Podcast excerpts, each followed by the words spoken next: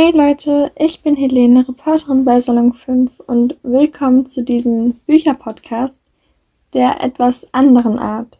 Denn heute möchte ich nicht über ein bestimmtes Buch oder eine Buchreihe reden, sondern über Dystopien, beziehungsweise das gesamte Genre der Dystopien oder auch dystopische Jugendromane. Weil das ja mehr oder weniger mein Lieblingsgenre ist und ich das immer wieder faszinierend finde, mich in diese Geschichten zu begeben und ja, eigentlich die Theorien, die dort aufgestellt werden, mehr oder weniger beängstigend sind, wenn ihr wisst, was ich meine. Aber dazu später mehr. Weil erstmal fragt man sich jetzt sicher, weil man das noch nie gehört hat, was ist eine Dystopie? Was sind dystopische Jugendromane? Was sind dystopische Geschichten? Also, Dystopische Geschichten sind darüber, wie es in der Zukunft aussehen wird. Allerdings ist die Zukunft in einer Dystopie immer eine schlechte Zukunft. Und besonders irgendwie, es gibt große Probleme der Menschheit, sage ich jetzt einfach mal, wie zum Beispiel eine korrupte Regierung oder irgendwie irgendwelche Naturkatastrophen. Und auf jeden Fall die Welt ist am Untergehen mehr oder weniger. Um sich das besser vorzustellen, das Gegenteil oder das Gegenstück ist die Utopie. Das ist die bestmögliche Zukunft, wo jeder Mensch glücklich ist in dieser Welt. Und die Dystopie ist eben die schlechte Zukunft. Und jetzt denkt man sich jetzt natürlich, okay, aber warum sollte man Bücher lesen wollen, wie die Welt sich zum Schlechten wendet oder noch schlechter wird, wie man das sagen möchte.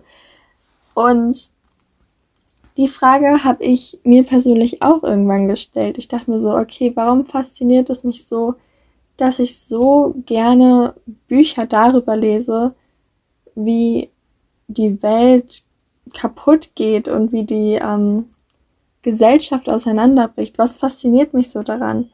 Und ich denke, es ist nicht der Fakt, wie die Welt aussehen wird, sondern die Geschichten, die darin spielen. Weil diese Geschichten einfach der Hammer sind. Zum Beispiel habe ich ähm, vier rausgesucht, die man eigentlich auch kennt, weil drei davon wurden auch verfilmt. Und zwar einmal die Bestimmung von Veronica Roth, die Tribute von Panem kennt, glaube ich, jeder von Susanne Collins. Selection kennen auch viele oder haben sicher auch mal im Buchladen gesehen oder schon mal gehört von Kiara Cass und Maze Runner, meine absolute Lieblingsbuchreihe von James Dashner. Dazu muss man sagen, dass diese Geschichten oder das, diese dystopische Jugendromane ihr, ja, ihren Höhepunkt zwischen 2008 und 2012 hatten. Also da sind die meisten ähm, Bücher rausgekommen darüber und man kann das eigentlich schon so als Trend bezeichnen, fast schon, weil da so viele Bücher rausgekommen sind und auch sehr viele Bücher davon verfilmt wurden. Also es war praktisch so ein Trend, dystopische Jugendromane zu schreiben und zu verfilmen. Da ja die Bestimmung, ähm, alle drei Teile davon wurden verfilmt, die Tribute von Panem wurde auch komplett verfilmt und Maze Runner wurden die Hauptteile auch verfilmt. Ähm, bei Maze Runner habe ich auch noch einen anderen Bücherpodcast gemacht, also wenn euch das interessiert, könnt ihr da auch gerne noch einmal einschalten.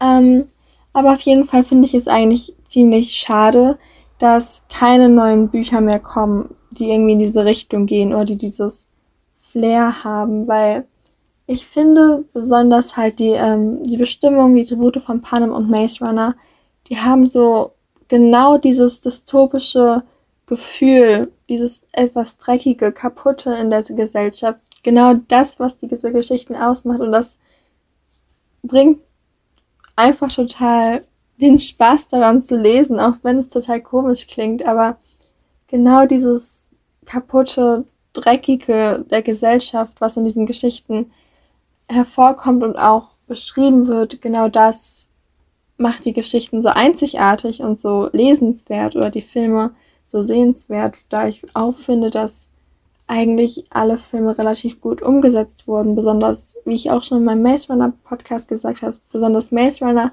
hat die Filme sehr gut umgesetzt. Also eigentlich hat man da nichts zu meckern. Aber auf jeden Fall es, sind es diese Geschichten, die halt eben das ausmachen. Es ist nicht, glaube ich, es ist nicht, glaube ich, unbedingt die Theorie der schlechten Welt, es sind die Geschichten, die in dieser schlechten Welt spielen, weil oft sind die Charaktere der Hammer und es sind auch meistens Jugendliche und wie sich Jugendliche in diesen Welten durchschlagen, sage ich jetzt mal, das finde ich so interessant und auch greifbar, wenn man halt irgendwie so ein bisschen relaten kann. Mehr oder weniger natürlich nicht so, aber ich finde es einfach interessanter, wenn man selbst noch in diesem Alter ist, anderen in dem Alter ähm, in, ja, solche Geschichten zu folgen als erwachsenen Menschen, weil man halt viele Gedankengänge nachvollziehen kann und ich glaube auch irgendwie, dass es ein bisschen näher ist, greifbarer und die Geschichten sind einfach so der Hammer. Also es ist ja meistens irgendwie ein Abenteuer, irgendwie muss eine Regierung gestürzt werden, man muss irgendwie irgendwo entkommen, irgendetwas geht schief und dann muss man halt versuchen, das Problem zu lösen. Jetzt ganz grob zusammengefasst. Und dieses Abenteuer ist irgendwie, ja, macht es irgendwie ähm, lesenswert. Jedes Buch davon. Also ich finde es einfach faszinierend, wie Jugendliche diese Abenteuer bestehen und das und deswegen sind es auch dystopische Jugendromane, weil es gibt auch andere Dystopien, die dann ähm, aber von erwachsenen Menschen handeln oder wo nur Theorien beschrieben werden. Deswegen fokussiere ich mich nur auf dystopische Jugendromane. Ähm, dazu muss man natürlich auch sagen, besonders weil es eben im Trend war, so 2008, 2012, gibt es halt viele Klischees. Also manche machen sich auch darüber lustig, auch auf Instagram oder so. Und zwar halt so diese klischeehaften Liebesbeziehungen, besonders halt in die Bestimmung. Ähm, ja, sind es einfach so vorhersehbare Liebesbeziehungen, die einfach so klischeehaft sind. Was es aber auch irgendwie so ein bisschen sympathisch macht. Also ich weiß nicht, wie es euch dabei geht, aber manchmal finde ich, dass Klischees zu Recht Klischees sind, weil ja es schon irgendwie sympathisch ist oder Spaß macht, so zu lesen, weil sowas es halt im echten Leben nicht gibt. Und deswegen finde ich Klischees im Rahmen eigentlich gar nicht so schlimm. Aber sie kommen nun mal vor in so dystopischen Jugendromanen. So auch zum Beispiel der auserwählte Hauptcharakter, dem nie etwas passiert und der nicht wirklich irgendwelche Charakterzüge hat, außer dass er der Hauptcharakter ist und super stark und unbesiegbar und ihr wisst, was ich meine. Aber wenn man einen Hauptcharakter hat, dann versucht man, dass sich der Leser da irgendwie hineinversetzen kann. Was ich auch besonders bei dystopischen Jugendromanen toll finde, ist dieses Weltenbuilding ähm, auch wenn es schwer ist. Weil, wie gesagt, Dystopien, die spielen in der Zukunft ähm, oder in einer alternativen Zukunft. Und auf jeden Fall finde ich es sehr interessant zu sehen, wie die Autoren dann sich entscheiden, manche Aspekte unserer Welt aufzugreifen oder eben fallen zu lassen und wie sie sich vorstellen, wie unsere Welt aussehen wird, weil mehr oder weniger ist es ja immer auch noch eine Theorie, die da irgendwie hineingebaut wird mehr oder weniger als eine Theorie, wie eine schlechte Zukunft für uns aussehen könnte. Und muss ich mich wieder ein bisschen auf die Bestimmung äh, beziehen, da ich zum Beispiel finde, dass die Bestimmung das im ersten Teil super gut gemacht hat, nur es von Teil zu Teil irgendwie ein bisschen komisch wurde oder sich nicht mehr so real gut angefühlt hat. Ich weiß nicht genau. Also ich fand das Weltenbuilding zum Beispiel in der Bestimmung nicht so gut. Anders aber bei, die Tribute von Panem und Maze Runner, da fand ich das eigentlich sehr gut. Ähm, ja, aber das ist eben halt, glaube ich, ein Knackpunkt, der auch die Geschichten halt ausmacht und auch gute dystopische Geschichten ausmacht oder eben schlechte, je nachdem, wie eben das Weltenbuilding ist und wie es eingebaut wurde man musste auch so ein bisschen gucken. Manche fokussieren sich echt eher auf die Welt und andere halt mehr auf die Charaktere. Und ja, aber dennoch finde ich es eigentlich immer ziemlich interessant, die Welt mit den Charakteren zu erkunden und die Regeln zu lernen und ja auch so ein bisschen auszubrechen aus unserer Welt. Weil ich finde, in so eine Dystopie kann ich persönlich mich besser hineinversetzen als in eine Fantasy-Welt.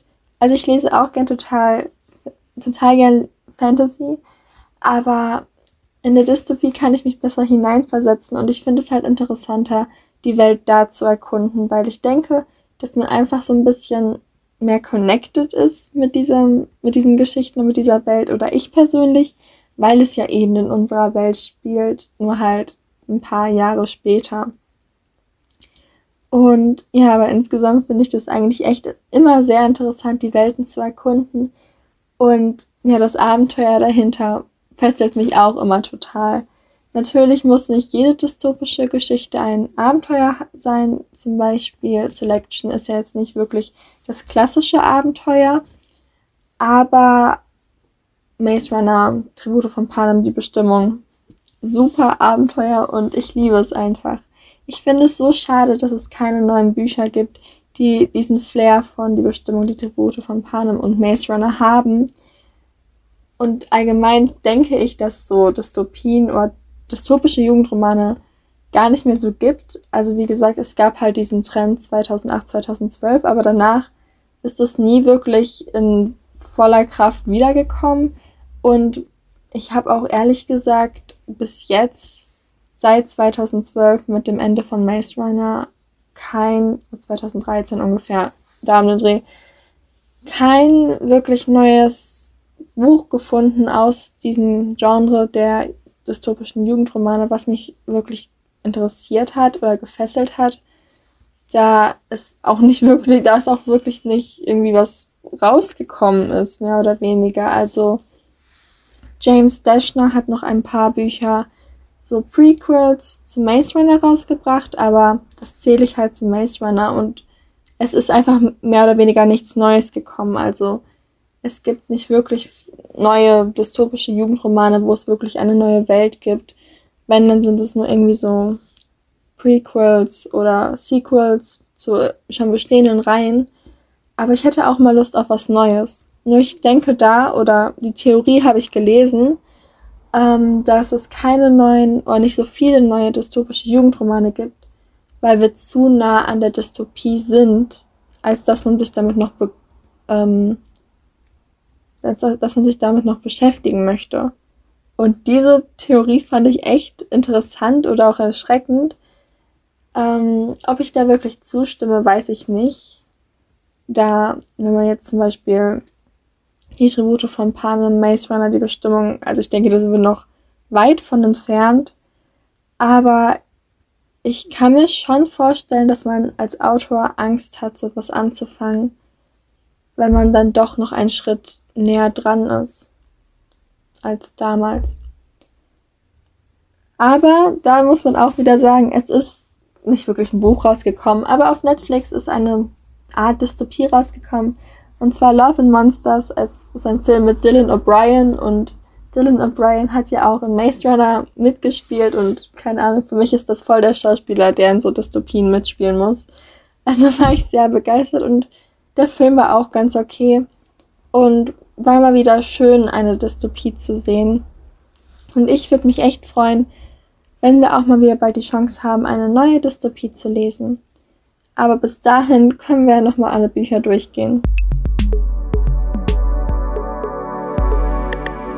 Ich bin Helene, Reporterin bei Salon 5 und in diesem Podcast habe ich über mein Lieblingsgenre Dystopien geredet oder dystopische Jugendromane. Folgt uns doch auf Instagram unter Salon5 unterstrich oder unserer Website salon5.org. Mehr Podcasts gibt's auf unserer App Salon5. Ciao